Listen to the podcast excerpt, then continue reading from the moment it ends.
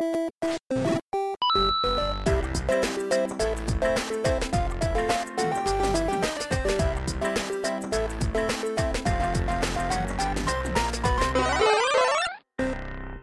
und herzlich willkommen zurück bei Pixel, Polygone und Plauderei zu unserem Jahresrückblicks-Podcast. Wir haben mit dem Februar aufgehört und starten heute mit dem März durch. Ich bin der Garo. Ich bin der Thiago. Ich bin der Heldengeisthaber. Und der. Und das erste Spiel im März ist ein Spiel, das ich leider immer noch nicht gekauft habe, obwohl es so gut sein soll. Ori and the Blind Forest. Das ist, glaube ich, das einzige Spiel, welches keine unserer Plattformen betrifft. Ne? Das war PC, glaube ich, und Mm. ein Xbox One. Na, hä- wir haben da noch einige Spiele, die. Ja, da Welches noch Spiel betrifft Spiele. uns denn noch nicht? Her Story zum Beispiel. Ja, okay, stimmt. Aber eins der wenigen, die wir trotzdem mit reingenommen haben. Ja, wir haben halt Es auch auf- einige Spiele. Ist, Ja? es ist auf jeden Fall ein Indie-Titel. Ja, wir haben halt auch einige Spiele auch ausgelassen, weil sie halt nicht auf Plattformen kommen. Sowas wie Forza 6 war halt mit das krasseste das Jahr, aber das bearbeiten wir halt nicht, weil es halt nicht vorkam. Äh, bei Ori ist ja wenigstens ein PC-Release dabei. Gut. Wer mag was zum Spiel erzählen? Ich dachte, ich dachte, äh, Garo wollte ganz etwas sagen, deswegen. Ja, ich will es ja noch spielen unbedingt. Ich hab's ja leider nicht. Das Spiel liegt vor allem, ich habe so ein bisschen Let's Play-Stuff gesehen von seinem traumhaften Artstyle. Also Es hat, es ist so ein dunkler, verträumter Wald, alles leuchtet. Der ist fast so ein bisschen Ghibli-mäßig, oder? Oder Ja, täuscht bisschen, das? Also mich erinnert das Viech und so Bisschen, irgendwie ja. schon sehr an, an Mononoke Auf jeden und Fall sehr- Reise ins Zauberland. Ja, ja, so, so Naturthemen und sehr fantasievolle Sachen spielen auf jeden Fall eine große Rolle. Ja, mich erinnert es auch, an- mich erinnert es auch sehr an Ghibli. Läuft das Spiel eigentlich auf UbiArt Engine? Weil ich Nein, finde, das es ist- sieht das sehr Spiel- nach UbiArt und Rayman aus. Na, das Spiel ist von Moon Studios, das ist sogar, glaube ich, ein österreichisches Studio. Ich glaube nicht, dass die auf die UbiArt Engine Zugriff haben. Nicht die, das ist keine UBI Engine. Okay, aber es sieht dennoch, ich finde zumindest phasenweise sieht es Rayman sehr ähnlich. So ein bisschen ja. Oder auch diesem anderen Spiel, wie hieß es noch gleich, äh, mit dem Mädchen. Ähm, na, jetzt wahrscheinlich, äh, warte, ich hab's doch erst vor kurzem gespielt. Valiant Hearts? Äh, nee, Nee. nicht Valiant Hearts. er Child of Light. Dieses Rollenspiel. Child of Child Light, of genau, Light. drauf. Ich kurzem erst gespielt, ist großartig. Es erinnert so grob daran an manchen Ja, Zügen. Und es durchaus. ist halt ein Metroidvania, was ist, glaube ich, auch nochmal für viele Leute sehr interessant. Gerade für mich. Und Jetzt ist ja auch, ich glaube, am 25. ist. Bitte? Mein Gott, so. Äh, am 25. ist, glaube ich, auch äh, Herbstsale, oder? Also da ist äh, Ori, glaube ich, ein guter Kandidat für. Weil du meintest, du wartest noch, bis es billiger ist. Ich habe es schon auf der äh, One gespielt. Also lange, lange nachdem der Podcast zu hören ist. Äh, vor, ja, bevor. ja. Ist doch bald, äh, ist doch bald Weihnachtssale, oder nicht? Warum machen die jetzt noch Herbstsale?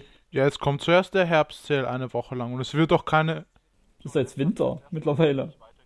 Nee, es kommt, ich glaube, übermorgen ist es. Das geht dann eine Woche. Und es gibt auch keine Flash-Sales und keine Dingsbumsen mehr bei Steam-Sales. Äh, was baue ich weiß nicht, was man da groß sagen soll. Also, dass das Spiel super aussieht, dass es sich super spielt, das ist einfach auch irgendwo auch berührt durch den ganzen Stil, muss man nicht näher sagen. Ähm, was mich aber, was mir bei Ori auffällt und bei Donkey Kong und bei Rayman, ich finde es ja irgendwie schon geil, aber müssen diese Spiele alle so verdammt schwer sein? Warte mal, welche, welche Spiele sind jetzt schwer? Ich glaube, Ori ist nicht so schwer. Also ich habe Ori, also ich weiß fand nicht, Ori- Aber was sagtest du jetzt noch? Also ich habe ja letztens Kong und erst Rayman. wieder Donkey Kong äh, Country Returns gespielt. Okay, das, das, äh, Das muss das ja da, und das gehört dazu Donkey Kong Country Reihe dazu, dass sie ziemlich schwierig sind. Das war ja schon beim ersten Ja. Und was hast du noch gesagt? Rayman Legends? Äh, Rayman, oh ja, also ich fand Origins fand ich äh, doch eher Aber ähm, ich finde, das ist auch so ein bisschen ein Zeugnis dessen, dass man relativ verwöhnt ist. Ich finde, die letzten Level können auch ruhig mal bockschwer sein. wenn ich die heute anfasse, zum Teil doch schon arg schwer finde und mich wundere, was für ein Durchhaltevermögen und für ein Skill ich als Kind hatte, der jetzt irgendwie verloren gegangen ist durch diese ganzen mega leichten Spiele heutzutage. man hat aber damals auch mehr Zeit gehabt, das muss man Ich dazu glaube, sagen. das Das ist ist, der entscheidende Punkt. Damals hat man dieselben Spiele noch immer und immer und immer wieder gespielt und dass du es dann irgendwann drauf hast. Weil du halt nicht so viel hattest. Jetzt habe Richtig. hab ich äh, eine volle Steam-Datenbank hier und da könnte ich ruckzuck mal die Games switchen, wenn mir nicht, wenn mir das Ende zu schwierig ist. Das wissen halt die jungen Leute von heute nicht. Wir hatten ja damals nix und das war dann halt Wie geil das eigentlich schon wieder habe klingt. ich, zwei- hab ich einmal im Jahr zwei Spiele gekriegt vielleicht oder drei. Ja, aber das, das klingt halt so absurd, weil aus heutiger Sicht ist das wirklich so lächerlich eigentlich. Ja, und heute man bist fängt du schon wieder an, so, ja, damals, Leute, wir hatten nix. Da hat, gab's ein Spiel und es wurde dann gespielt, bis der nächste rauskam. das muss man so sagen. Ich habe ich hab da äh, zum Geburtstag, sagen wir mal, im März habe ich ähm, Mario, Super Mario All-Stars gekriegt. Und das musste jetzt bis Weihnachten, bis Weihnachten reichen, weil bis Weihnachten gab es da kein weiteres Wenn es Spiel. bis dahin ein gutes Spiel gab. Aber ja, klar, so war es halt, natürlich. Ja, damals war es ja auch insgesamt. Ich musste damals bergauf zur Schule gehen und bergauf zurück nach Hause gehen. Also es war wirklich katastrophal früher. Was? Wie? Wie geht das? Jedenfalls, äh, also bei Ori hätte es auch ein bisschen äh, gelangt, wenn es ein bisschen einfacher ist. Bei Donkey Kong gehört das dazu, finde ich. Auch bei Donkey Kong gibt es aber so ein paar Level, die waren dann, also so gegen Ende, das war dann schon nicht mehr feierlich. Also äh, ich glaube, ja, so ab so Prehistoric World fängt es an und dann gibt es auch echt so drei, vier Level, die sind wirklich einfach brutal schwer und auch unfair, finde ich. Und Ori hätte auch ein bisschen einfacher getan. Ja, hätte es auch getan. Aber gut, auf jeden Fall ein gutes Spiel. Ich freue mich drauf, ich freue mich riesig drauf. Hoffentlich kann ich dieses, äh, dieses Weihnachten noch umspielen. War auf jeden Fall so eine der Überraschungshits dieses Jahr. Ja, aber Ori ist aus dem Spiel, was ich beobachtet habe, das ist so ein Zauber, der muss dich gefangen nehmen. Weil mich zum Beispiel äh, nimmt das wirklich gar nicht so gefangen. Ich würde es mir auch nicht unbedingt holen. Aber ich kann verstehen, wenn das Leute total geil finden. Weil bei mir springt da dieser ultimative Funke nicht über. Ich sage, oh, so geil, brauche ich. Irgendwie nicht so richtig. Weiß nicht. Ja, ist halt sehr arzi-fazi. Ja, es ist aber schon recht liebevoll gemacht. Ja, auf jeden Fall. Es ist liebevoll, aber es spricht halt nicht jeden an. Auch die UbiArt-Spiele sprechen nicht jeden an, weil es halt schon sehr artistisch ist und man muss halt auch irgendwo äh, dafür eine gewisse, ja, schon Affinität haben. Deswegen kann ich auch absolut verstehen, wenn ich sage, es wird davon jetzt nicht so sehr angesprochen. Kann ich absolut nachvollziehen. Also mir persönlich ist dann so ein, äh, auch vom Stil her so ein Donkey Kong Country tatsächlich lieber. Ich habe dafür noch zu wenig gesehen, ehrlich gesagt, um es einschätzen zu können. Aber gut. Ich glaube, das lassen wir mal so weit zu Ori, oder? Jetzt kannst du nochmal schön schwadronieren, äh, Thiago, aber nicht, nicht zu lang. Mario Party 10. Wir hatten es ja schon mal besprochen, glaube ich, kurz, in einem anderen Cast. Kurz? Einen eigenen Mario Party. Ja, wir haben da bestimmt. Wir haben da dreiviertel Stunde drüber gelabert, bestimmt. Okay, da brauchen wir uns jetzt auch nicht so, Deswegen aus, würde ich das fast jetzt ausschweifen. ehrlich gesagt auch gar nicht mehr. Nee, ich Öffnen können wir so Wir können einfach mal ganz kurz aufmachen. Es war, die Resonanz war nicht sehr, nicht sehr hoch, weil es wieder dieses Wagensystem war, das ja ähm, welches Studio jetzt eingeführt hat. Wie hießen sie? Das neue Mario Party Studio seit Hudson das nicht mehr hat. Oh, gute Frage. Äh, Name vergessen. Auf jeden Fall haben die ja dieses Wagensystem eingebaut und trauen sich weniger an das, das alte System ran. Und auch die View-Features mit diesem Bowser-Modus, die waren auch nicht so das Gelbe vom Ei, weil der Bowser-Modus wohl relativ imbalanced war, dass Bowser zu mächtig war. Ja, weiß ich jetzt alles gerade gar nicht so genau. Es ist auf jeden Fall mit so ein bisschen Abstand würde ich sagen, es war eigentlich ein ganz nettes Spiel, aber es war eben nicht dieser Mario Party Kracher, den man sich gewünscht hat. Und ich, wenn, wenn die einfach mal ein Mario Party machen würden, dass alle Spielbretter und alle Minispieler der ersten drei, mit Ausnahmen dieser, dieser äh, Kreiselspiele, enthält äh, ein paar neue Features und kein Motion-Schüttelzeug auf der NX vielleicht. Ach, weiß ich nicht. Ich bin da aber auch mittlerweile jetzt wieder mit so ein bisschen Distanz sehe ich das wieder anders, weil ich auch merke, wie wenig Mario Party ich eigentlich auch spiele. Und ähm, wenn ich es denn mal spiele, dann ist das wirklich auf so eine kleine spontane Runde mit ein paar Leuten. Ähm, und dann denke ich mir dann immer so, ja, dafür ist es eigentlich auch okay. So, auch wenn es nicht der Superkracher ist und nicht das genialste Mario Party auf der Welt, für das, was es sein möchte, finde ich es in Ordnung. Wie, äh, wie Party U, auch von den D-Cube, das lege ich immer mal, mal gerne äh, mit Freunden ein. Ja, das Weil fällt das- für mich alles so ein bisschen das hat, in das dieselbe auch irgendwie Reihe. so viele unterschiedliche Game-Modi, dieses das Brückenrennen, dieses Abenteuer-Dingens. Es hat so viel, äh, wirklich viele unterschiedliche Modi, die einfach mal so mit, mit, Freunden, äh, mit drei Freunden richtig viel Fets machen und dann noch haufenweise solche, solche größere Minispiele, die einfach mal für eine kleine Partie geeignet sind. Das ist einfach sehr umfangreich an Features und da sehe ich dann Mario Party äh, 10 äh, eher so als das Schlusslicht, wobei Mario Party früher echt für richtig viel Spaß stand. Und dass es sich jetzt hinter einem V-Party U verstecken muss, auch wenn es im selben Hersteller ist, ist schon irgendwie ein bisschen traurig Weiß ich nicht, Reihe. ob es sich verstecken muss, finde ich nicht. Ich finde beide Spiele auf ihrer Weise relativ gut oder relativ schlecht, je nachdem, wie man es sehen möchte. Für die Spont wie gesagt, für die spontane Runde zwischendurch ist es völlig okay. Wenn ich das gerade so sehe, Mario Party 10 kam im März raus und gleich im, im Winter, also jetzt aus unserer Perspektive äh, letzten Freitag, kam das nächste Spiel raus mit Amiibo Festival. Haben die wirklich nur ein halbes, nicht mal ein halbes Jahr an Amiibo Festival gearbeitet? Ja, würde mich nicht wundern. Würde mich jetzt gerade auch nicht wundern. Aber gut, das Amiibo Festival äh, können wir später nochmal drüber reden. Ja, ja. Äh, ich würde sagen, das mal so auf. auch wieder gewesen mit Mario ja, Party. Da kann jetzt mal wieder das Schick loslegen. Resident Evil Revelations 2. So, da wir gerade äh, das Fass von Mario Party 10 ganz bisschen aufgemacht haben, mache ich jetzt mal das Fass von Revelation 2 ganz groß auf. Ja. Da, da. Wir haben auch in unseren noch nicht veröffentlichten Resident Evil Cast sind wir, glaube ich, auch noch nicht großartig über die Revelations-Reihe gestoßen, ne? Nee, wir sind äh, bis zum vierten bis jetzt, glaube ich, angekommen.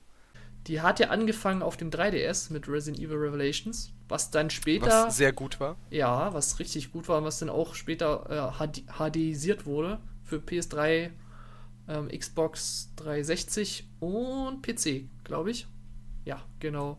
Und das habe ich damals richtig gefeiert, weil Revelations ist so ein bisschen das, was die alte Serie verloren hat. Da geht man wieder so ein bisschen, ja, die Schritte gehen wieder in Atmosphäre. Ja, nicht die alte Serie, aber so Resident Evil 4. Ja, ja, genau. Es ist so Resident Evil 4, nur ohne zu viel Armeetypen am Ende, sage ich mal. Also das ist halt so ein bisschen die, die Balance zwischen beidem. Und die moderne Ansicht. Aber dafür mit mehr B-Movie-Flair. Na gut, das ist ja so eine Marke, die hat Resident Evil eigentlich schon immer. Also B-Movie. Das ist bei Resident Evil ein Prädikat, ne? Ich weiß ja nicht, wer das alte Intro kennt vom ersten Resident Evil. Also das ist B-Movie Deluxe. I hope this is not Chris's blood. Nein, aber ich finde Resident Evil 4. Na okay, Resident Evil 4 ist eher Hollywood-Klischee-Shit. Resident Evil 4 ist schon sehr B-Movie, aber halt auch super geil. Es wirkt aber auf eine andere Art und Weise B-Movie. Also äh, Revelations ist schon sehr trashig wirklich im Vergleich. Vor allem, wenn man es auf Deutsch spielt, weil das ist katastrophal schlecht. Und äh, dann ist es eigentlich gefühlt ein C-Movie, wenn überhaupt. also auf Deutsch ist es wirklich auf Deutsch ist es wirklich erbärmlich schlecht. Aber Resident Evil 4 hat auch keine deutsche Synchro. Hätte es eine deutsche Synchro, wird es eh nicht gehen. Also Revelations finde ich tatsächlich, also den 1 und den 2 habe ich noch nicht gespielt, finde ich tatsächlich etwas weniger trashiger als den 4 weil wenn ich beim 4 allein an das Ende denke, mit dem Jetski und Ashley, dann yeah. ist es schon ein bisschen so. ja, aber ja, Resident Evil Revelations 2. Genau. Das Ding bei Revelations 1 war aber, dass die Hälfte des Spiels durchaus noch Baller-Action-Sequenzen waren. So der Mittelteil. Da gab es sehr viel, wo man in der Stadt rumrennt und Hunter springen an und Baller, Baller. Und ich habe jetzt den zweiten, habe ich jetzt sieben Stunden gespielt. Habe auch erst die ersten zwei Kapitel gemacht, weil das wurde ja auch in Kapiteln veröffentlicht. Und ich bin aber sehr begeistert bisher, weil das Spiel geht noch mehr als Revelations 1 in diese düstere Richtung. Also man hat so Settings wie ein, ein Wald voller Nebel, eine verregnete Stadt, ein dunkles Gefängnis und wirklich nur diese ganzen, ich sag mal, klischee Ich hätte mit keinem dieser Settings jemals in einem Horrorspiel gerechnet. Äh, nicht mehr eine moderne Resident Evil, nee. ja, aber die sind jetzt auch nicht so furchtbar kreativ. Aber nee, gut, egal, kreativ habe ich auch nicht behauptet, aber sie funktionieren einfach nur, wenn sie gut gemacht sind. ja, okay. Und das äh, stehe ich sehr drauf. Ähm, es gibt zwei Sachen, die mich noch interessieren würden. Ähm, das eine ist, ist es denn technisch wirklich so gut? Also ist es wirklich so State of the Art? Oder weil es kam irgendwie gefühlt sehr aus dem Nichts damals. Es benutzt die Resident Evil 6 Engine, aber sieht meiner Meinung nach ein bisschen besser aus als Resident Evil 6. Bei Resident Ach, also sogar schon besser, okay. Ja, naja, Resident Evil 6 war ja im Grunde nicht so der Sprung nach dem Teil 5. Teilweise hatte man sogar das Gefühl, dass hier und da kleine Rückschritte waren. Weil Teil 5 ja echt Bombe war, grafisch, und Teil 6 war dann so, okay, aber Revelation 2 finde ich, also man sieht schon, dass es nicht mehr vom 3DS hochgerendert wurde. Das sieht man schon, das ist schon ein Unterschied. Und äh, was ganz witzig ist, man steuert äh, zwei Parteien, einmal Claire Redfield und äh, eine Tochter von Barry. Das spielt in einer Zeitebene und dann äh, spielt man einmal Barry und ein anderes kleines Mädchen sechs Monate später und das wechselt sich immer und das ist ein recht interessantes Story-Element, wie ich finde. Ja, das war das, was mich so ein bisschen ja, erzähl du erstmal, das ist ein anderer Punkt. Ja. Nee, man fragt sich nur die ganze Zeit, wenn es dann wechselt, was ist jetzt hier vor sechs Monaten passiert, wo ist jetzt Claire? Dann spielt man wieder Barry in der Zukunft, alles ist verwachsen und sonst wie, man läuft durch die gleichen Gegenden, aber es ist ewig Zeit vergangen und das ist echt ein interessantes Element, was sie sich da ausgedacht haben. was ich ansprechen wollte, das war auch mein zweiter Punkt. Ich weiß nicht, vielleicht stehe ich da auch so ein bisschen alleine da, aber das hat mich bei Xenoblade Chronicles X auch so genervt, ist, dass immer irgendwelche kleinen Gören in Spielen dabei sein müssen.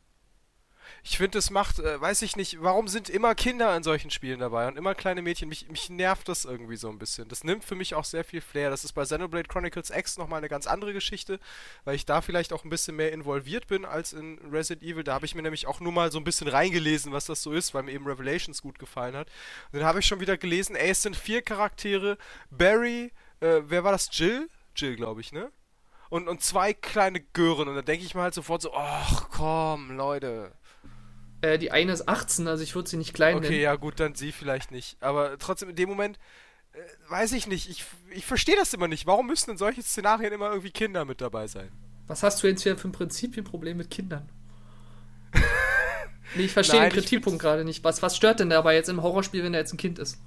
Ich sag ja, es, äh, es ist nochmal ein bisschen was anderes. Ich würde jetzt diesen Xenoblade-Topf aufmachen. Bei Xenoblade zum Beispiel mochte ich bei Xenoblade Chronicles, also diesem ersten Xenoblade, mochte ich, dass alle Charaktere ein bisschen älter sind, dass sie ein bisschen reifer sind, sich ein bisschen mehr unterhalten und weißt du, dass es Charaktere oder Menschen mit Ecken und Kanten sind.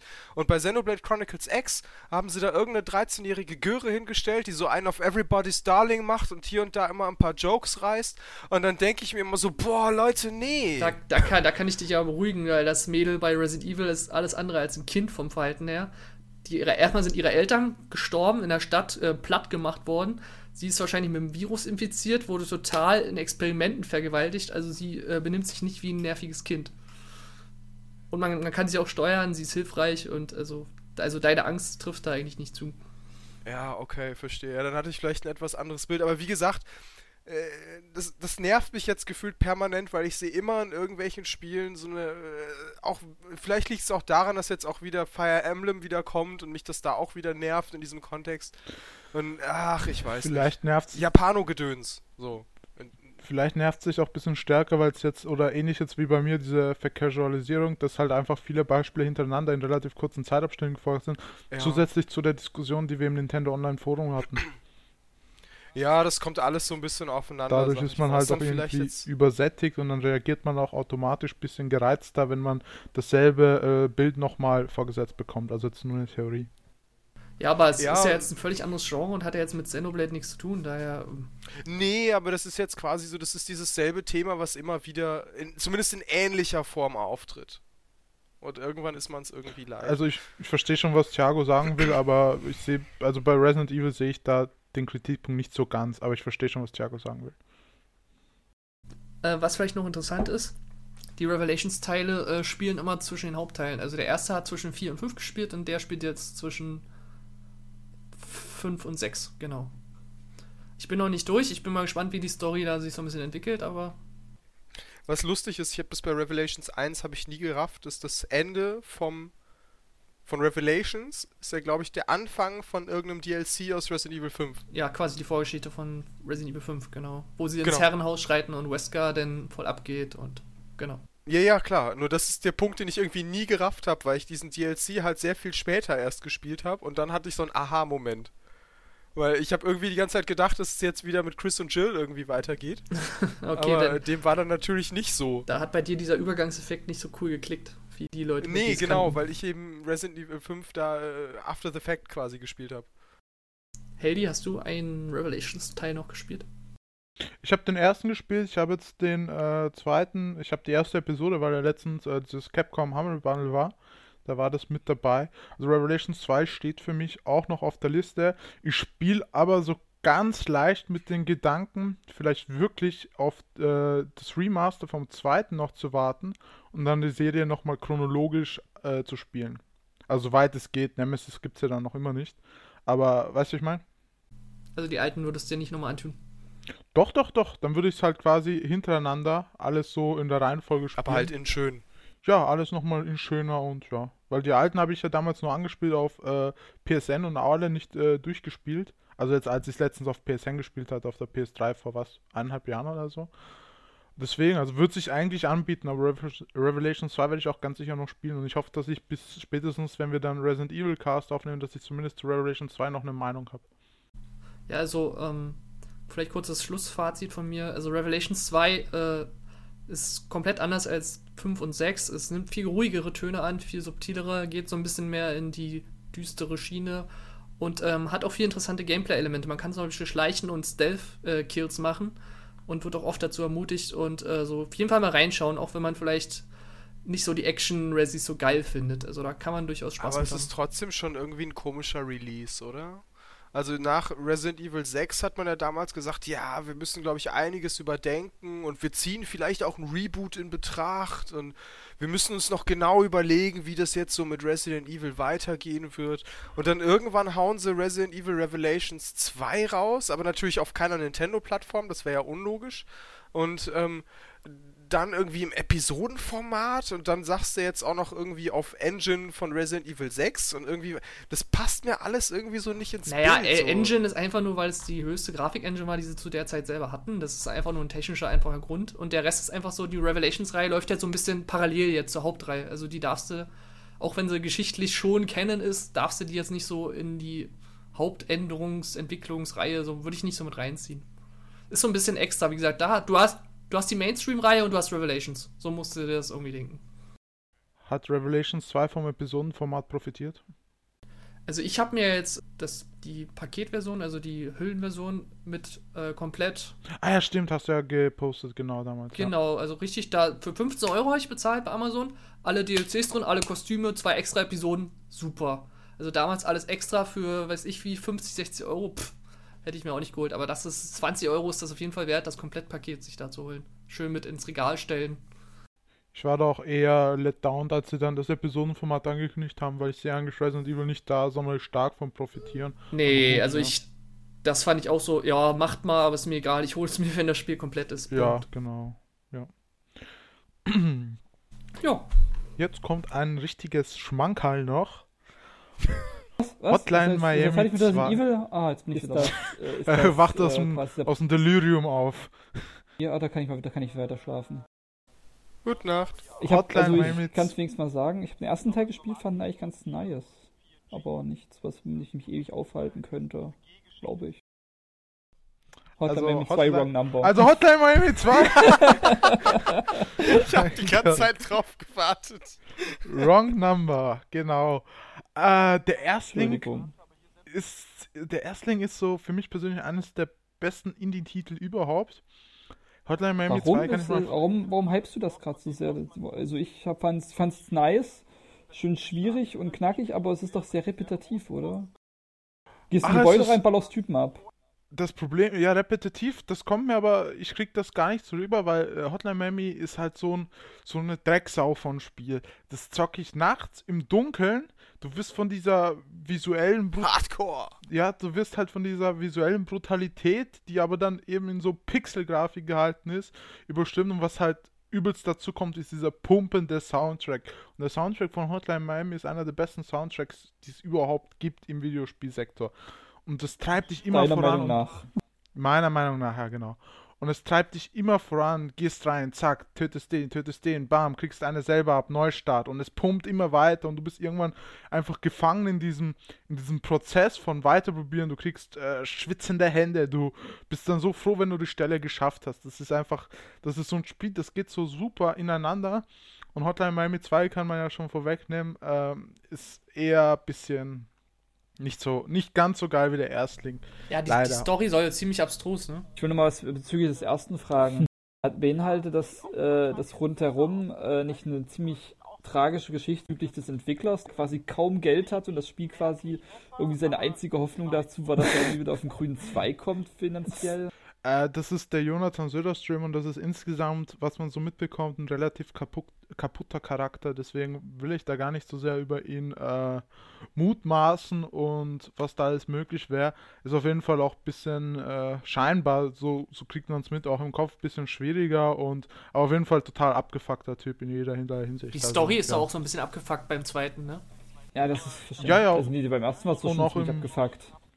Genau.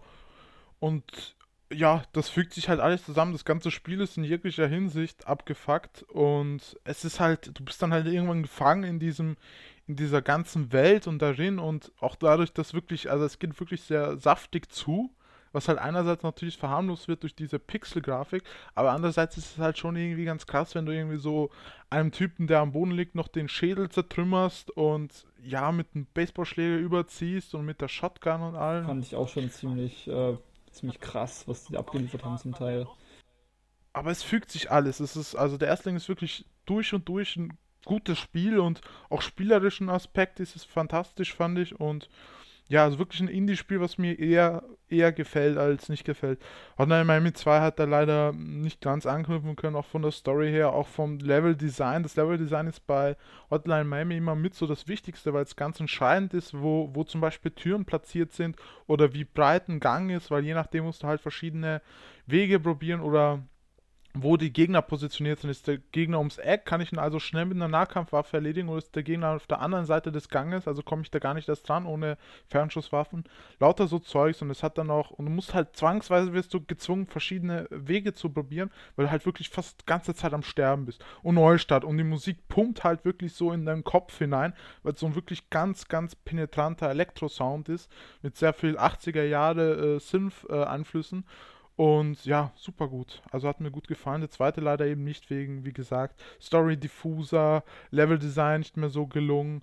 Hat sich einfach, und auch, muss man noch sagen, vielleicht ist auch der Effekt vom Erstling, dass man halt sowas noch nicht so wirklich gesehen hat, dann halt auch beim zweiten weg. Aber nichtsdestotrotz kann man da sicherlich für einen schmalen Taler zuschlagen, wenn man noch den Erstling mochte.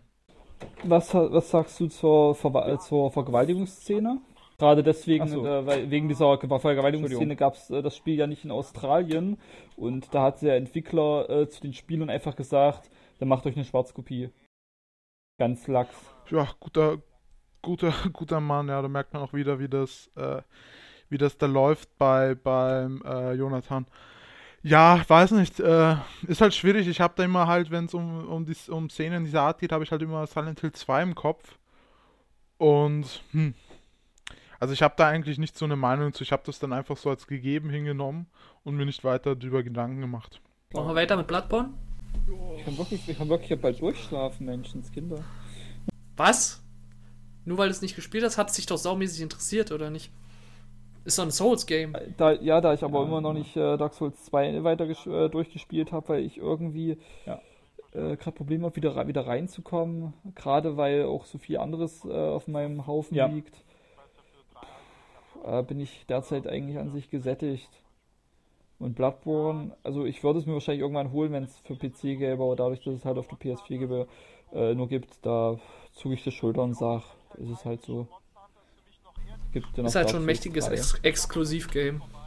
Ja, das sagen. ist auf jeden Fall sehr mächtig, was, was Sony da äh, für einen Deal gemacht hat. Was heißt Deal? Es ist, gehört das gehört From Software nicht zu denen? Nee, gehört nicht. Ne. Aber Sony hat die normalerweise die äh, Politik, dass dann die IPs ihnen gehören. Also zum Beispiel in Ratchet und Clank wird, auch wenn Insomniac nicht mehr daran arbeitet, wird halt nicht für andere Plattformen erscheinen. Das war halt der ja, Grund, warum zum Beispiel. Äh, Demon's Souls äh, gehört ja auch quasi ihnen. Genau. Im Gegensatz ja. zu Dark Souls. Es gibt nie, kann nie ein Demon's Souls 2 für nicht based. Ja, ja, klar. Äh, wobei man sagen muss, dass Sony äh, da, äh, Demon's Souls scheiße fand und deswegen From Software kein Demon's Souls 2 für die Playstation gemacht haben, weil die, weil die das scheiße fanden. Ne? Mhm. Ja, mal zum Thema, also. Ja? Ja. Nee, sagt mal, sagt, sagt, ja, aber sagt ruhig noch euren Gedanken zu Ende. Bloodborne! Äh, ja, so also bei halt. Demon's Souls. Nee, wollte gerade irgendwas sagen. Ja, bei Demon's Souls war es auch so, dass es sich ja erst über eine gewisse Zeit dann wirklich gut verkauft hat und erst durch Mundpropaganda dann wirklich äh, ein Hit oder Hit und Anführungszeichen draus wurde. Also am Anfang sah das wirklich, Spiel auch wirklich wie ein Fail Vor in Verkaufszahlen aus. Dark Souls dann. Bitte? Also Dark Souls hat ja nochmal ganz viel, viel besser gemacht äh, als Demon Souls und deswegen da sicherlich nochmal mehr Leute gehuckt. Also Demon Souls war dann lange so der Geheimtipp, der immer bekannter wurde und dann kam Dark Souls und dann ist es ja komplett ausgebrochen. Also ich bin mir sicher, dass es mit einem zweiten, mit einem Demon Souls 2, wenn es denn genauso wie Demon Souls ausgefallen wäre, wäre das so nicht passiert. Also Dark Souls hat da schon sehr viel anders und richtig gemacht. Äh, hat irgendwer Bloodborne außer mir gespielt? Ich ja. Äh, äh, allerdings nicht viel. Nicht gespielt, aber sehr viel gesehen. äh, willst du zuerst, Thiago, oder soll ich, oder? Ähm, mach du mal erst, weil äh, ich glaube, ich habe meine Meinung zu Bloodborne auch schon mal so ein, zwei Mal kundgetan, oder? oder ja, wir haben, wir haben öfter miteinander drüber Jetzt geredet. reden hier die Leute, die sagen, es hat keine Story. Ich wollte ich wollt gerade sagen, jetzt haben die Leute es gespielt, die es eigentlich nicht so, oder die Souls-Serie jetzt nicht so mega krass finden. Ähm, ja, also wie gesagt, ich bin kein Fan Sakrileg. des... Ich bin kein Fan der Souls-Reihe, hab Bloodborne aber, war es vielleicht 8, 9, 10 Stunden gespielt oder so. Äh, muss aber sagen, dass mir Bloodborne, also, also ich würde eher Bloodborne als äh, die Souls-Spiele spielen tatsächlich. Ähm, was mir bei Bloodborne gut gefallen hat, ist das Setting. Dass es eben so dunkel ist, viktorianisches London, genau alles, was Thiago nicht mag. Ich wollte es gerade sagen, also ich hätte im Grunde genau das gleiche gesagt, nur immer gegenteilig. Genau, ja. Also ich mochte dieses äh, Obstruse, dieses äh, Groteske, dieses Bizarre drumherum. Das Gegnerdesign hat mir auch super gut gefallen. Ähm, alles gut gefallen, auch das Kampfsystem irgendwie eher gefallen als bei Souls, aber es hat halt auch da nicht so wirklich bei mir geklickt. Also ich sehe die Qualitäten bei dem Spiel. Äh, es wäre aber ein Spiel, was mir tatsächlich eher in einem Let's Play anschauen würde, als es selber zu spielen. Ja, der, der Gag ist ja, also wie schon gesagt, ähm, ich, ich mochte Dark Souls eigentlich auch. Ich hab's, äh, weiß ich gar nicht, wie weit ich das gespielt habe. Ich habe Ornstein und Smuff besiegt und dann hat sich das irgendwann geöffnet und dann kamen die ganzen anderen Leute. Ich habe diesen Wolf auch noch gekillt. Ungefähr so die, die Ecke, also relativ weit in Anführungsstrichen. Ja, der war auch mega einfach. Aber gut, ähm, und das Problem an Bloodborne ist eigentlich, auf dem Papier müsste es mir mega gut gefallen, weil es ist halt Souls, aber in einer etwas schnelleren, mehr auf Reflexe und actionlastigeren Schiene, was ja eigentlich schon meine Art Gameplay ist, so grundsätzlich. Äh, viktorianisch, äh, Werwolf-Setting, grundsätzlich auch cool, aber dieses groteske, extrem überzeichnete ist dann wieder so gar nicht meins. Also der erste Werwolf, den du siehst, der hat gefühlt keine Haut und trieft an allen Ecken und Enden das Blut nur so, so raus. Gut, so gut. Ja, ich, also das war so der Punkt, wo ich gedacht habe, äh, ja, okay, mal gucken, wie es weitergeht. Wir formulieren das mal in der Nutshell, ist zu hart für Thiago. Was heißt zu hart? Ich finde, nur weil die Viecher alle aussehen, als wären sie von innen nach außen gekehrt, muss mir das ja nicht gefallen. Aber das, doch. Das, das, ja, das ist ein Qualitätsmerkmal. Das ist einfach. Also, das wäre doch langweilig, wenn die alle schön haarige, zahme Biester wären. Richtig. Äh, naja, es gibt auch coole Werwölfe. Äh, Sonic zum Beispiel. Du hast, du hast gerade cool was beschrieben und gesagt, dass das scheiße ist. oder mehr naja, äh, whatever. Jedenfalls habe ich es dann trotzdem ein bisschen gespielt. Ähm, äh, und hatte dann natürlich halt genau diese, meine Befürchtung, sag ich mal, dass mir das Gameplay an sich echt gut gefällt äh, dass ich das auch sehr atmosphärisch finde, aber dass ich all dieses ganze Zeug drumherum, dieses Groteske, dieses Überzeichnete, dann auch diese seltsame Lore, die sich darum bildet, dass du effektiv, glaube ich, ein Kind tötest oder so am Ende. Beziehungsweise du tötest nicht das Kind, sondern die Amme und lässt das Kind danach sterben. Irgendwie solche seltsamen Sachen, ähm, die da so zwischen den Zeilen angeblich durchkommen. Und das sind alles so Sachen, wo ich mir denke, mm, nee. Und das finde ich so schade. Ja? Das sind aber auch alles so Sachen, die du und Heldi normalerweise als Unsinn abstempelt, weil es nur Fanzeug ist. Also warum lässt du dich da jetzt davon stören? Gute Frage eigentlich. Weiß ich spontan nicht mal eine Antwort drauf. Was für einen schlechten Leumund ich hier bekomme. Vielleicht, weil die Story in Bloodborne einfach noch eine Spur präsenter ist. Ah, da muss, da musst aber auch Spielen. verdammt viel deuten. Also, das ist schon echt, echt soulig.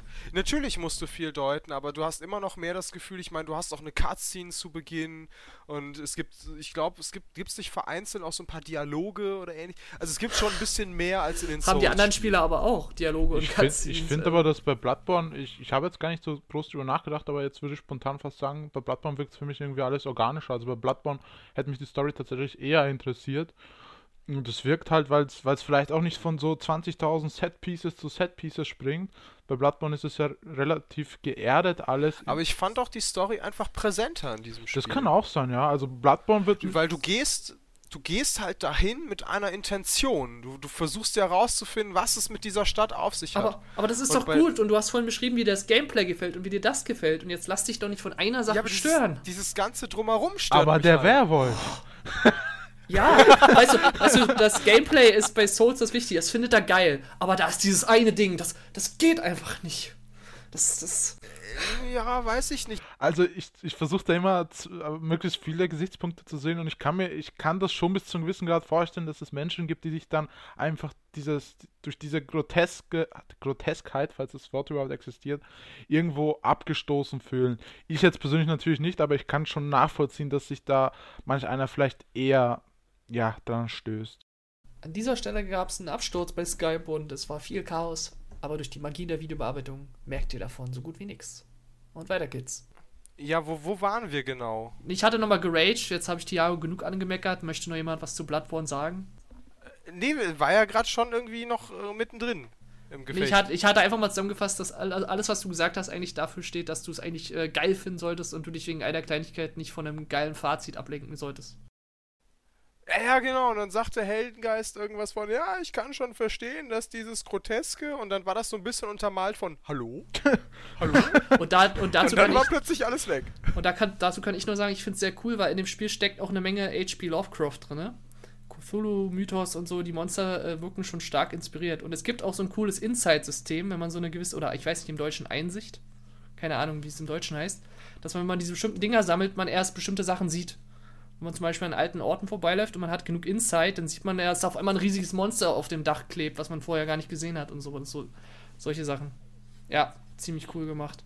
Ich glaube, man kann aber sagen, dass Bloodborne das beste PS4-exklusive Spiel ist. Ja, also wer, wer also PS4 ist das so weit vorne, das ist einfach ein Top-Spiel von der Konsole, kann man nicht anders Was sagen. einerseits für Bloodborne spricht, andererseits gegen Sony spricht. Wobei man auch da wieder dazu sagen muss, dass ich finde, dass, also ich für meinen Geschmack finde Bloodborne relativ speziell in dem, was es ist. Alles Also es sagt natürlich auch nicht jedem zu. klar. Ja, äh, unter objektiven Aber für das, was es sein möchte, ist es natürlich gut. Punkt. Gut. Nächstes Spiel. Also wir sind jetzt mittlerweile im April angelangt und Oh oh, oh oh, oh oh. oh, oh. Nein! und Ich jetzt mach schon mal den geht's hier. los mit Xenoblade Chronicles 3D, dem, äh, dem damals und nach wie vor einzigen New 3DS exklusiven Spiel. Gefühlt haben wir schon drei Xenoblade-Casts gehabt. Das ist schon richtig. Oh ja, oh ja. Das wird dann äh, wird Ja, ähm, Mach's kurz bitte. Das, ja, ich möchte auch eigentlich gar nicht so viel über Xenoblade Chronicles reden. Das, ich würde eher über das Spiel reden wollen, wenn wir nachher über Xenoblade Chronicles X reden, weil ähm, ich nehme das mal so viel vorweg. Xenoblade Chronicles X hat mir tatsächlich nicht so sehr zugesagt. Und ich würde das eben vor allem im Kontrast zu Xenoblade zeigen wollen. Na, passt. Deswegen würde ich das erstmal aufschieben. Einen Teil habe ich ja eben auch genannt. Kannst du irgendwas sagen, was, was jetzt äh, unabhängig von Xenoblade Chronicles X zu sagen ist? Also jetzt im Vergleich Ähm. zu Xenoblade Chronicles 3? Hat sich da was getan? Ach so. Äh, es gibt. Äh, 3D ist cool. Ähm, und ansonsten, ähm, nö. Also, ähm, gut, äh, ich mochte es auf dem 3DS einfach auch sehr, weil die ganzen Sidequests einfach viel leichtgängiger sind, wenn man mal eben schnell den 3DS aufklappt, äh, ein, zwei Viecher killt und die Quest macht oder noch ein paar Meter weiterläuft und es dann wieder zuklappt und beiseite legt. Also dafür mochte ich die 3DS-Version sehr, sehr, sehr gerne. Das war mir auf der Wii teilweise einfach zu langlebig und langatmig. Also ich habe es auf der Wii ungefähr, ich glaube, 20 Stunden durchgehalten. Ähm, und dann auch mit sehr viel Gegner aus dem Weg gehen und einfach durchmarschieren, was dann irgendwann nicht mehr funktioniert hat. Äh, bis, bis zum Aerith-See. Äh, also die Leute, die es gespielt haben, wissen, wo das ist. Äh, ungefähr bis da habe ich gespielt. Ähm, also nicht wirklich weit, ehrlich gesagt. Und ähm, auf dem 3DS habe ich es dann, wie gesagt, gute 80 Stunden gespielt und äh, sehr, sehr, sehr, sehr cooles Spiel. Auch wenn ich mit dem Ende etwas anecke, über das ich jetzt eigentlich fast gerne mit Heldengeist reden würde. Allerdings hat der sich wahrscheinlich immer noch nicht damit Nee, auseinandergesetzt. ich habe gemeint, ich, wenn es klappt, will ich mich zumindest bis äh, Xenoblade Chronicles X, bis wir zu dem Punkt kommen, zumindest etwas mit dem Spiel beschäftigt haben. Ich, aber ich sehe halt die Gefahr da, dass ich das Spiel einfach dann nicht mag und dann schon vorher aufhabe, aber dann habe ich zumindest eine kleine Meinung. Und wenn es mich wirklich kickt, dann ja. Dann heben wir das einfach nochmal auf und dann kommen wir gegebenenfalls später nochmal drauf zurück. Also es ist ein relativ kleines Detail, was mir am Ende nicht gefällt und das auch wahrscheinlich nur, wenn man so ein bisschen groben Background-Wissen über die anderen Xeno-Spiele, also Xenogears, Xenosaga und jetzt auch Xenoblade Chronicles X, zumindest in Ansätzen kennt, ähm, gibt es am Ende so eine Message, mit der ich nicht ganz einverstanden bin oder zumindest nicht so einfach, wie es im Spiel gemacht wird. Und da bin ich tatsächlich ein bisschen dran angeeckt. Ich finde, das tut dem Spiel im Ganzen aber jetzt keinen so großen Abbruch. Es kann ja auch durchaus ein bisschen auf einer Kontroverse enden. Ähm, runde Sache in jedem Fall. Ich finde es immer sehr spannend, das soll jetzt gar nicht ein Kritikpunkt oder so sein, aber ich finde es immer sehr, sehr spannend, dass du, dass dich so vermeintliche Kleinigkeiten, die jetzt irgendwie äh, extrem in eine oder andere Richtung aufschlagen, dass die sich dann äh, doch stören, sage ich mal. Also wie gesagt, jetzt gar nicht als Kritikpunkt, ja, das ist, aber... Ähm, also mit Xenoblade ist es ganz sicher einfach, weil ich auch sehr involviert in dieses Spiel war. Also das war wirklich so ein Spiel, ich weiß gar nicht, wie ich das zeitlich geschafft habe. Ich habe, wo es rauskam in der Release-Woche, ich glaube, ich habe jeden Tag sechs Stunden an dem Spiel gesessen. Ich weiß auch gar nicht, wie ich das zeitlich geschafft habe.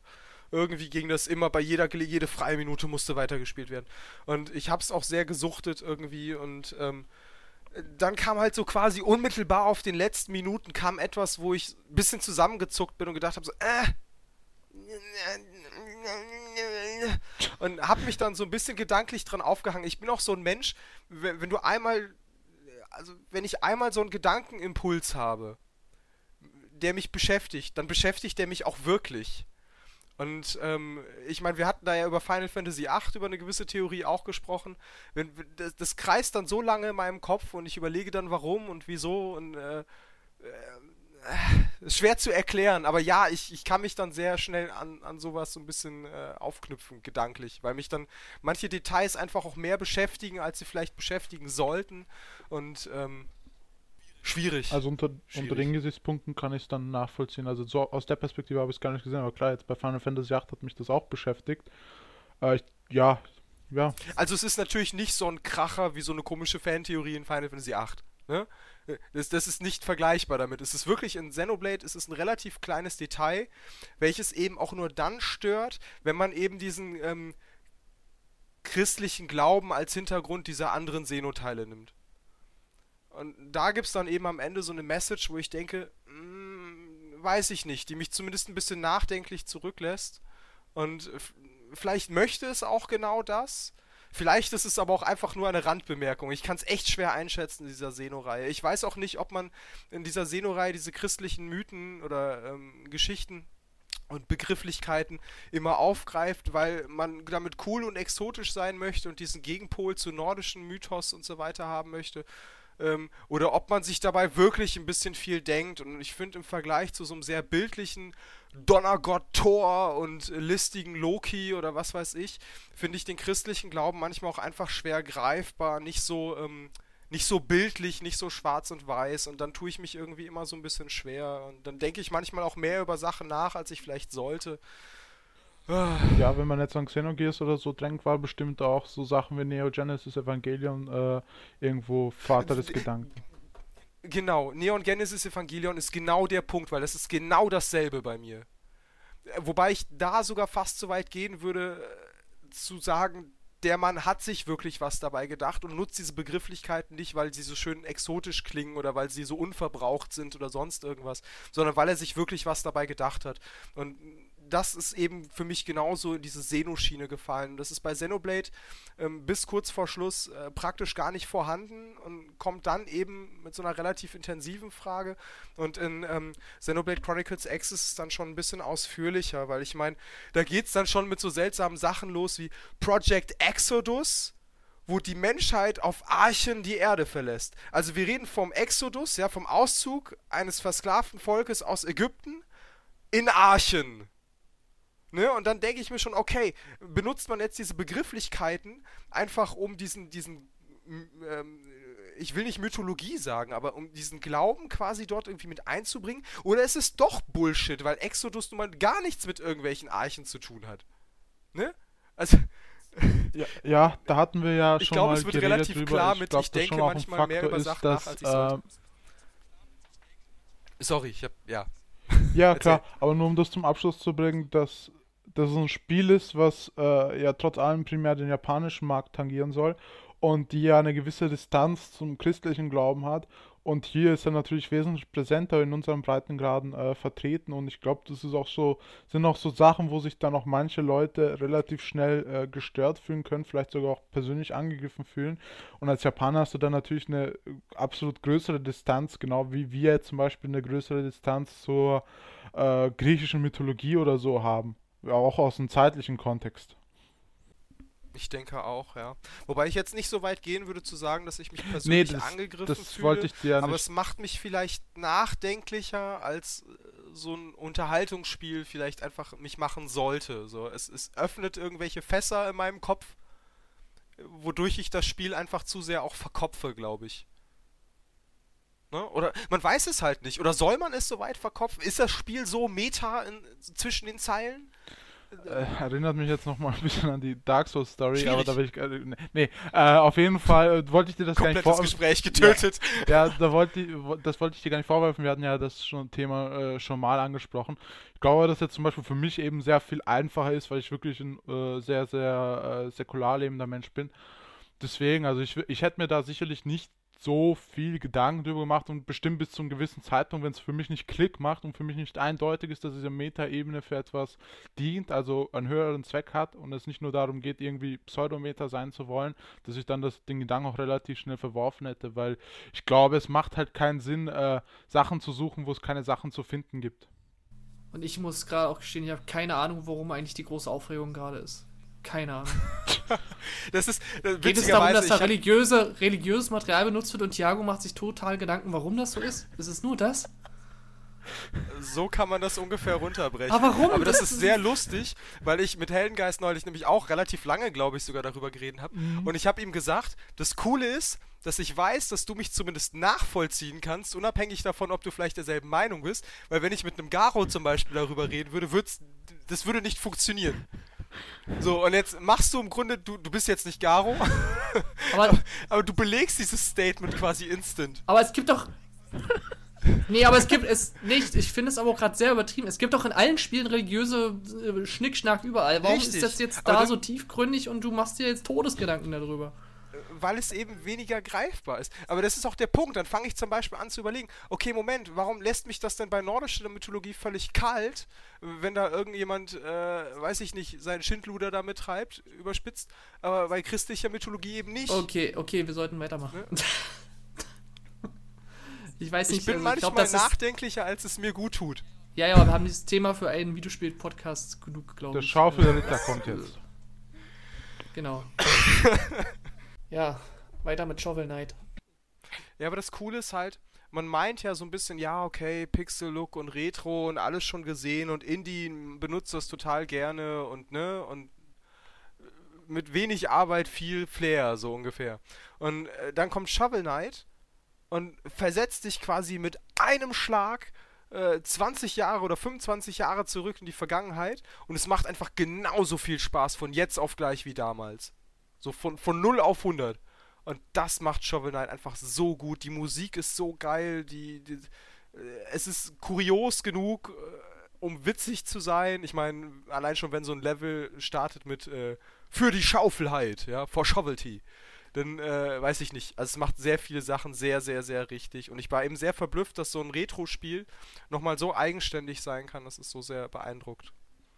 Ja, also ich glaube tatsächlich, das wird so ein Titel, den ich mir äh, für die Wii U-Box kaufe. Deswegen, ja, bin ich auch schon gespannt. Hab Bock drauf.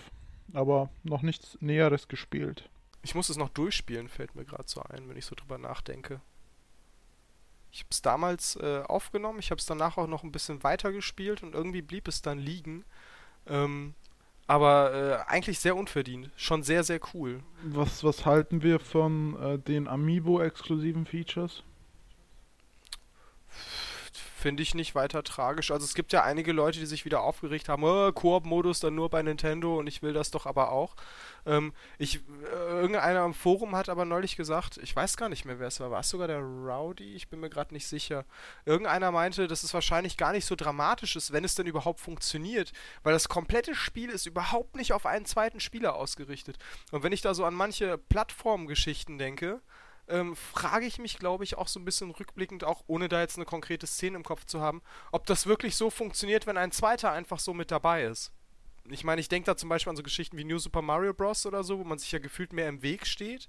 Oder wie ist das mit so Plattformen, wenn ich drauf springe, dann ist die weg und der Kollege hinter mir springt dann ins Leere oder was? Also, ich weiß es nicht.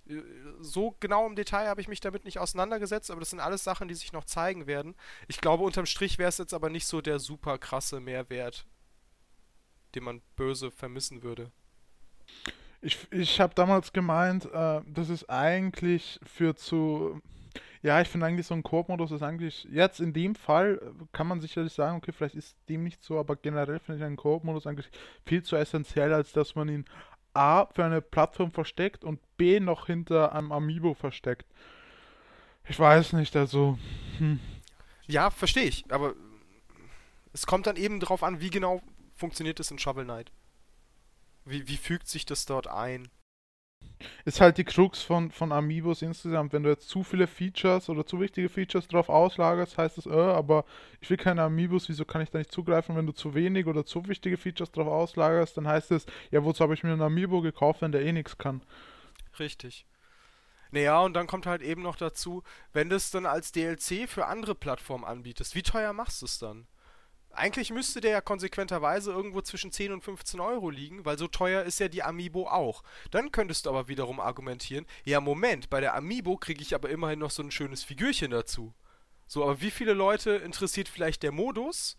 Und wie vielen Leuten geht es um die Figur? Also, äh, nehmen wir mal an, der Koop-Modus kostet 5 Euro. Da gibt es sicherlich auch Leute, die sagen, ach ja, Figur wäre ganz nett. Pff, nur für den Koop-Modus, ja, weiß ich nicht, da könnte mir jetzt auch... Äh, die 5 Euro würden mir reichen. Sonst zahle ich 5 Euro und habe zur Playstation im Koop. Ich glaube, so ähnlich habe ich damals auch, ich müsste mal im Fred gucken, so ähnlich habe ich, glaube ich, auch argumentiert, dass man ja den Preis ja eigentlich auch abziehen müsste und dann kann man es ja für 5 Euro anbieten. Ich meine, äh, viel mehr ist es ja letztendlich nicht. Ja, vielleicht wollen sie da auch ähm, das für die Nintendo-Fans, die da anfangs es für zumindest konsolentechnisch exklusiv hielten, äh, sich ein bisschen eine Kerbe im Brett verdienen. Ich glaube, es fällt auch ein bisschen schwer, das alles auch in einem gewissen Kontext zu sehen, weil irgendwie äh, hat man nicht das Gefühl, dass Nintendo gerade eine übergreifende Strategie für Amiibo und Amiibo-Inhalte hat. Das macht das Ganze ein bisschen schwierig. Ich finde, Nintendo ist ähm, fast ein bisschen zu geizig mit Amiibo-Inhalten. Also man merkt das vor allem so bei deren eigenen Spielen. Ich meine, bei Exklusivtiteln könnte man ja im Grunde ruhig mal ein bisschen auf die Kacke hauen. Und irgendwie ein paar coole Features, ein bisschen Man könnte einfach mal einem Amiibo-Käufer mal einen E-Shop-Titel schenken. Also ein Virtual Console, so Mario Brothers Nee, sie hauen irgendwelche Demos raus. Finde ich irgendwie auch ein bisschen. Nee. Ja, aber selbst Demos wären ja cool. Nehmen wir mal an, es kommt ein neues Mario raus und du kriegst die ersten fünf Level oder was. Einfach, äh, nee, weißt du, dass die solche äh, zeitexklusiven Dinge. Oder nehmen wir mal, du hast eine Schuld-Amiibo und du kannst äh, Xenoblade, wenn du es kaufst, äh, kriegst du dann vielleicht eine Woche Vorsprung oder so, wenn du die Schulk Amiibo hast. Dass du damit quasi irgendwelche Goodies freischaltest oder äh, Rabatte oder äh, die, die Ideen sind ja schier endlos, ja, bis hin zu Modi, bis hin zu ein paar Bonusleveln, bis hin zu, weißt du, da geht ja alles mögliche, weil Nintendo möchte die Dinger ja verkaufen und hat auch gesagt, hey cool, du kaufst dir eine Amiibo und du hast in ganz vielen Spielen super cooles Zeug. Aber du hast eben äh, gefühlt, wenn du Glück hast, hast du in einem Spiel was Cooles. Und das kann es ja irgendwie nicht sein, nach, äh, weiß ich nicht, ein, zwei Jahren nach Markteinführung. Zwei müssten es jetzt sein, glaube ich, ne? Also mir fallen gefühlt zwei coole ähm, Implementation Implementierungen. Features ein. das Nichts eine ist vom in Thema Smash. Brothers. Das eine ist, ja, okay, klar. Das eine ist in, in, Smash Brothers, wo du die sehr cool trainieren kannst. Und das andere ist in Mario Tennis, wo du sie irgendwie cool als Partner etablieren kannst. Aber beide Features, ich meine, in Smash Brothers funktionieren sie wiederum nicht online, also Bullshit. Und Mario Tennis ist an und für sich jetzt nicht so der Ultrakracher. Also irgendwie. Also mir gefällt es eher, wie es bei Yoshi's Woolly World tatsächlich ist. Deswegen würde mich jetzt so Zeitexklusivität und sowas gar nicht reizen. Aber ich finde halt so wirklich exklusive Inhalte, die ich nur mit meinem Amiibo freischalten kann, die jetzt aber nicht super krasse sind, die aber bezogen auf das Amiibo sind, wie eben jetzt bei Yoshi, finde ich da tatsächlich reizender. Weiß ich nicht. Ich finde, da kann auch ruhig mal was krasseres mit dabei sein. Wir sollten jetzt nicht zu viel Zeit über Amiibo quatschen. Wir ja, wir mal... sind schon wieder ewig mit Amiibos zugang. Ähm, Shovel Knight noch irgendwas dazu? Nö, ne? Ich würde sagen, dann schließen wir April mit Persona 4 Golden ab. Relaunch. Das habe das hab ich äh, äh, ganz böse darauf gesetzt. Ist okay, weil ich hab's, ich hab's accepted. ich habe, ja, äh, Dankeschön. Bitteschön. Darauf habe ich gewartet. Nee, aber man sieht ja an der Seite immer so schön hier, Garo has äh, zugestimmt und so. Sehr, sehr witzig. Da, ja, ja, das, das, da waren immer so kleine Snippets an der Seite. Na, jedenfalls, ähm, ich wollte unbedingt noch mal ein bisschen Werbung für dieses Spiel machen. Was kam tatsächlich dieses Jahr noch mal in der Relaunch-Version äh, für die Golden Vita-Version raus. Die kam eigentlich vor zwei Jahren raus. Aber irgendwie haben sie es dieses Jahr noch mal quasi eine neue Auflage gemacht für einen halben Preis. Also man kriegt jetzt das Spiel für die Vita für 20 Euro. Und ich musste für dieses Awesome-Spiel einfach noch mal ein bisschen äh, die Werbetrommel rühren, weil ihr habt es auch alle noch nicht gespielt, richtig? Nee. Was- Ich habe den Anime Vita? mal gesehen, ein paar. Wenn es vielleicht mal für eine coole Plattform kommt, dann ja. Äh, das, das Ding ist, dass das Spiel für PlayStation 2 existiert, halt nur nicht in der Golden-Fassung, aber die ist äh, mindestens fast genauso gut. Und die PlayStation 2 Version gibt es, glaube ich, auch im amerikanischen PlayStation Store für die PS3. Und die PlayStation 2-Version kann man auch mal hier und da nachholen, Zwinker, Zwinker. Gibt da so gewisse Leute, die Spiele ja auch anders spielen, ne? Ja, ja, ja, ich hab, ich hab Und, und ich habe mal ähm, was vorbereitet, den ultimativen Test, ob Persona 4 was für euch ist. Und zwar fünf Fragen und ihr beantwortet die mal innerlich für euch selbst. Mag ich gut geschriebene Charaktere? Mag ich dick? Was mag, ist das schon wieder für eine Also eine Frage? Mag, warte, lass mich doch mal Mag alle ich gute. Spiele? Ja, oder ich sollte Persona spielen. Magst du gute Spiele? Ja, immer. Gefühlt ist das so. Lass mal, lass mal schick ausreden, mit, mit das ganze lustig ist. Entschuldigung. soll die Frage nicht in einem analysieren, sondern das Ganze. Also mag ich gut geschriebene Charaktere? Mag ich Digimon? Mag ich Detektivgeschichten? Mag ich äh, japanische Rollenspiele? Mag ich geile Soundtracks? Wenn ihr drei von diesen Fragen auch nur mit Ja beantwortet habt, müsst ihr dieses Spiel spielen, weil es ist einfach fucking awesome. Nee, es ist echt eine Bildungslücke, dieses Spiel nicht gespielt zu haben. Ohne Scheiß. Hast du gut geschriebene Charaktere? Ich habe ich hab zwei äh, äh, Persona-Kontaktpunkte. Also erstens, Ja, die hattest du schon mal Intro berichtet, glaube ich. Hab ich schon mal, dass ich Ja, äh, ja. Persona 3 äh, nicht mochte. Und Persona 4 habe ich, glaube ich, zehn Folgen oder so im Anime gesehen und habe ich es gedroppt, weil es einfach langweilig war. Ja, der Anime Ähm. ist ja auch nur geil, wenn du das Spiel vorher gespielt hast. Wahrscheinlich, ja. Das ist so ein bisschen wie mit Fate Stay Night. Deswegen heißt es ja auch die Animation, weil es nur eine Animation vom Spiel ist, quasi. Ja, ja, klar. Aber Fate ist es halt auch so, dass wenn du, ähm, der Anime ist halt voll mit irgendwelchen Sachen zwischen den Zeilen. Und wenn du den Anime einfach nur so guckst, dann denkst du dir, ja, okay, der ist nett. Und wenn du aber dieses, dieses ganze Wissen aus der Visual Novel hast, oder sei es nur, ich habe die auch nicht gespielt, aber vor, angelesen, dann siehst du plötzlich in jeder Szene so viele Sachen zwischen den Zeilen, die sie andeuten. Das ist ganz extrem. Aber gut, ähm, Persona 4, ja, weiß ich nicht. Aber das Intro ist sehr, sehr, sehr cool von Persona 4, dieser Song. Äh, ich habe ihn nicht mehr im Kopf, aber ich weiß, dass ich ihn sehr cool fand. Aber das ist, glaube ich, dasselbe Intro. Also, wenn ihr mal Bock auf ein äh, japanisches Rollenspiel habt, was nicht gerade brandaktuell ist, unbedingt spielen. Unbedingt. Also, das ist eines meiner All-Time-Lieblingsspiele geworden. Also, und das heißt schon was. Also, äh, das hat auf jeden Fall, das Intro hat einen sehr coolen Klavierriff. Also, Aber ich, ich habe ich hab so das Gefühl, ich stoße auf taube Ohren, daher gebe ich mich nee, geschlagen. nee, ich- du stoßt nicht auf taube Ohren, ich komme nur nicht zu Wort. Äh, Persona 4 steht bei mir eigentlich schon ewig lang auf der Liste, entweder als Golden oder eben auf der PS2-Version. Äh, das Problem ist halt diese, dieses, äh, man kommt halt irgendwie nicht dazu, weil es halt jetzt natürlich PS Vita und PS2 sind jetzt nicht die äh, Plattformen, die man mal ebenso bei der Hand hat.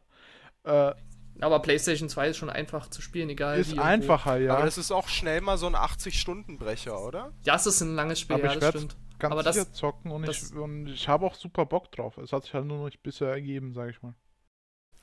Das Problem, was ich halt mit Persona habe, ist, dass Persona 3 sehr dröge angefangen hat. Und ich glaube, das ist so ein Spiel, in das man sich wirklich ein bisschen reinarbeiten muss. Und es hat dann ja auch sehr viele Slice of Life und School Life Elemente. Und wo ich mir dann. Ja, da hast du recht, das muss man so ein bisschen mögen. Aber auch Persona 4 macht viel besser, was Persona 3 noch so, so, hm, okay, gemacht hat. Also, also Persona 3 ist wirklich nicht so gut wie der vierte.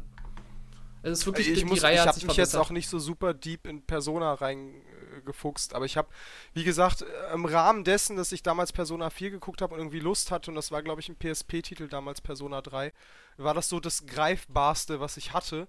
Und da habe ich, glaube ich, ein, zwei Stunden versucht reinzukommen und ich glaube, ich habe in zwei Stunden noch nicht einen Fuß bewegt, weil ich immer in irgendwelche Textboxen komme, wo eine langweiliger ist als die nächste und dann war irgendwie schon so, hm.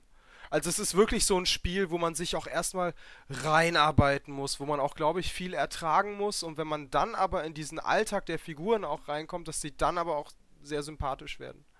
Genau, so ist es. Ne? Also, es ist halt, ist halt diese Abwechslung von diesem Social, ja, ja, dieses Social Life ist die Hälfte und halt dieses Gameplay in den Dungeons und dieses, dieses Dungeon und das Kämpfen hat mich sofort irgendwie an Digimon erinnert, weil man hat ja diese, diese Monster, die kann man auch fusionieren, die kann man äh, Attacken beibringen und so weiter und es ist, ist richtig cool gemacht.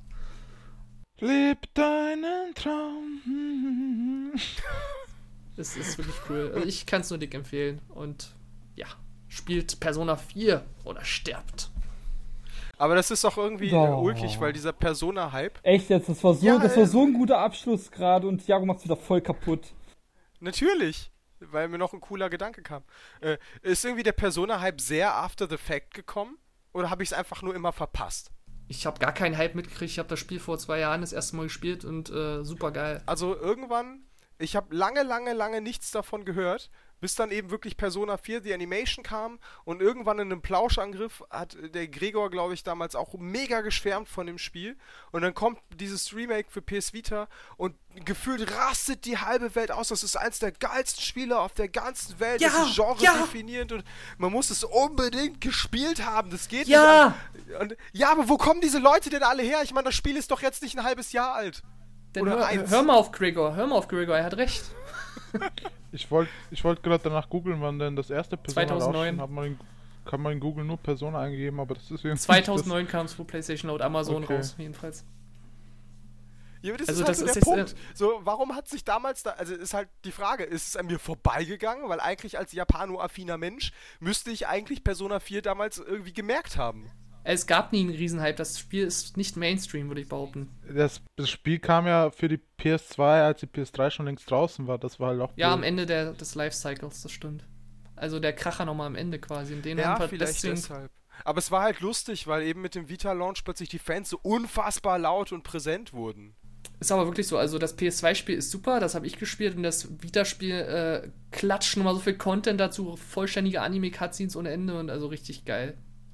Sonst mal porten auf die PS4. Oh, Alter, halt dann super einfach. Instant Buy, ja, wirklich. Da kauft Ich- der Schick sich nee, eine Playstation für. Nee, ich überlege mir echt, für billig eine Vita irgendwann zu schießen, weil das Spiel kostet jetzt schon nur 20 Euro und äh, also allein das, das Also Spiel die ist Vita gab es vor einem Jahr schon mal für 99 Euro. Ja, bei Amazon äh, neu kostet die gerade 200. Ja, aber vor einem Jahr gab es, ich glaube, so eine Mediamarkt-Aktion, da hatte ich nämlich, das weiß ich noch, da habe ich auch mit den Fingern, äh, ja, meine Finger gejuckt, weil, wie, wie gesagt, PS Vita 99 Euro. Ein Kollege von mir hat damals direkt zugeschlagen. Und spielt dann so Zeug wie Sword Art Online und so weiter ganz gerne Ja. drauf. Die Äh, sollen wenn, ich auch ganz mal nett sein. zu viel, wenn ich mal zu viel Geld über habe, mache ich es auf jeden Uh, Fall. Sword Art Online. Also wie gesagt, ich würde durchaus mal die Augen offen halten, weil ich finde 99 Euro in so einem Sale ist nicht mehr utopisch bei PS Vita, Ja. zumal da ja auch einfach nichts mehr kommt. Also das Ja. Ding wird ja nicht attraktiver mit der Zeit. Ja, das, das stimmt, ja. Für mich macht es halt nicht einfacher. Äh, Es wäre vielleicht so ein Knackpunkt gewesen, wenn jetzt zum Beispiel das Digimon auch nur für Vita gekommen wäre. Aber dadurch, dass es jetzt auch für die PS4 kommt. Sword Art ist Online halt genauso. Also was ein Kumpel so erzählt hat, Sword Art Online scheint ein sehr, sehr deepes, äh, sehr intensives Rollenspiel zu sein, wo, äh, weiß ich nicht, typisch japanisch und das Feature muss im Feature, im Feature, im verschachtelt, in Charakterinteraktionen. Du hast quasi nach zwei Stunden Tutorial, weißt du schon wieder die, den Anfang nicht mehr. Und soll aber sehr cool sein, wenn du dich da einmal richtig reinfuchst. Und ich hatte eigentlich fast immer auch so ein bisschen Bock drauf, aber es kam halt irgendwie nie. So und mittlerweile kriegst du, glaube ich, alles für PS4 und die meisten oder gefühlt sehr viele interessante PS Vita-Titel kommen jetzt nach und nach auch für PS4. Also weil du gerade Digimon sagtest. Ja, Beide Digimon-Spiele. sogar. Ja, vielleicht so ein Port von. Äh, ist ja jetzt nicht mal so unwahrscheinlich und. Ja, wäre auf jeden Fall cool. Ich glaube aber Persona 4 ist tatsächlich, äh, Golden ist tatsächlich so ein Titel, der läuft auch auf äh, PlayStation TV, falls es wer hat. Echt, ja? Golden? Ich glaube schon, weil es kaum, äh, kaum bis keine Features gibt, äh, die hinten auf dieses komische äh, äh, hintere Touchpad abzielen. Also und jetzt, wo du Nee, so- nee, nee, nee, das meine ich ganz das auch mal gelesen zu haben. Ähm, und äh, PlayStation TV ist mittlerweile echt günstig. 50, 60 brieft Euro? Mich, brieft mich mal kurz in 10 Sekunden, was PlayStation TV ist. Ich kenn mich Das da ist aus. eigentlich eine kleine Set-Top-Box, die dafür gedacht ist, dass du, wenn du deine PS4 neben mal im Wohnzimmer hast und einen Fernseher im Schlafzimmer, kannst du die halt dran stöpseln und da halt zocken.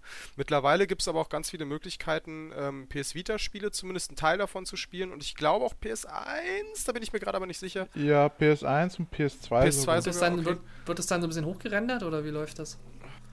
Weiß ich gar nicht. Das kostet 40 Euro auf Amazon, sehe ich 40 gerade so. nur. Also Ja. es kam damals zu Release. Ist da ein Controller mit dabei? Ich glaube, standardmäßig ist ein DualShock 3 Controller dabei, aber ich schaue gerade noch Weil mal kannst du, lohnt sich ja fast mehr, die PS-TV zu holen und den Controller, wenn du den Controller Nee, hast. eine integrierte Gigabyte Speicherplatte. Aber ich habe heute erst, als ich mir äh, Witcher 2 geholt habe, habe ich so ein Bundle gesehen, wo PlayStation TV, God of War 3 und noch irgendwelche zwei anderen PS4-Spiele alles zusammen. Aber, 80 aber man Euro, braucht schon noch also. eine Vita, wenn ich jetzt PS. Nee, Persona nein. 4 Nee. Nicht? Brauchst Gar du nicht. Du brauchst so einen PlayStation 3 Controller und damit kannst du daran zocken. Schließt es an deinem Fernseher ein und gut ist über HDMI. Und das ist eine kleine Box, also ich glaube, ein 3DS ist größer. Ah, ach so, und da kann man dann auch Vita-Spiele runterziehen quasi. Ja, genau. Du kannst doch das Retail äh, einlegen, aber es Aber- laufen halt nicht alle Vita Genau. Aber ich glaube Persona läuft. Also es gibt irgendwo so eine Liste, die, die Spiele wie Tearaway und so weiter, die natürlich ganz viel Touch-Feature glaube, gebrauchen. ich, glaub, ich hole mir dann auch irgendwann eine PlayStation. Ich habe auch schon ein paar Mal damit geliebäugelt, weil es eigentlich fast das Interessantere ist im Vergleich zu Vita. Wobei ich Cool. mittlerweile als Pendler die, die Vita fast mehr schätzen würde, weil ich eben momentan auch sehr viel unterwegs spiele. Also ich brauche nur die Box, ich brauche keine PlayStation 3, keine PlayStation 4 oder wie? Nee, Richtig. du brauchst einen PlayStation 3 Boah, das ist ja mal geil, cool. Alter. Gut, Ähm, okay, dann beenden wir Ist jetzt halt mal, nur bevor wir leider komplett mehr, gefloppt, das Ding. bevor wir noch mehr Technikgelaber machen jetzt. Genau. Äh, haben, wir haben den April geschafft, so zwei Monatsrhythmus, läuft ganz gut. Der Garo ist endgültig weg. Ja komm, der redet immer so viel über Amiibos, da können wir auch mal über PlayStation Ähm, Box da reden. muss man ja. dazu auch sagen, dass wir sowohl Juli als auch ich hab noch einen Monat nicht haben.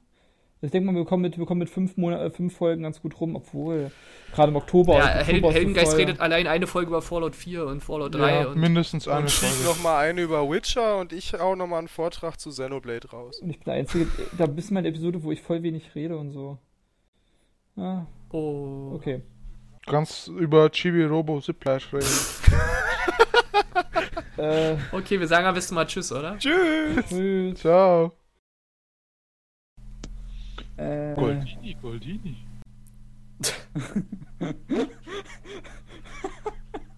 Kaputo, kaputo.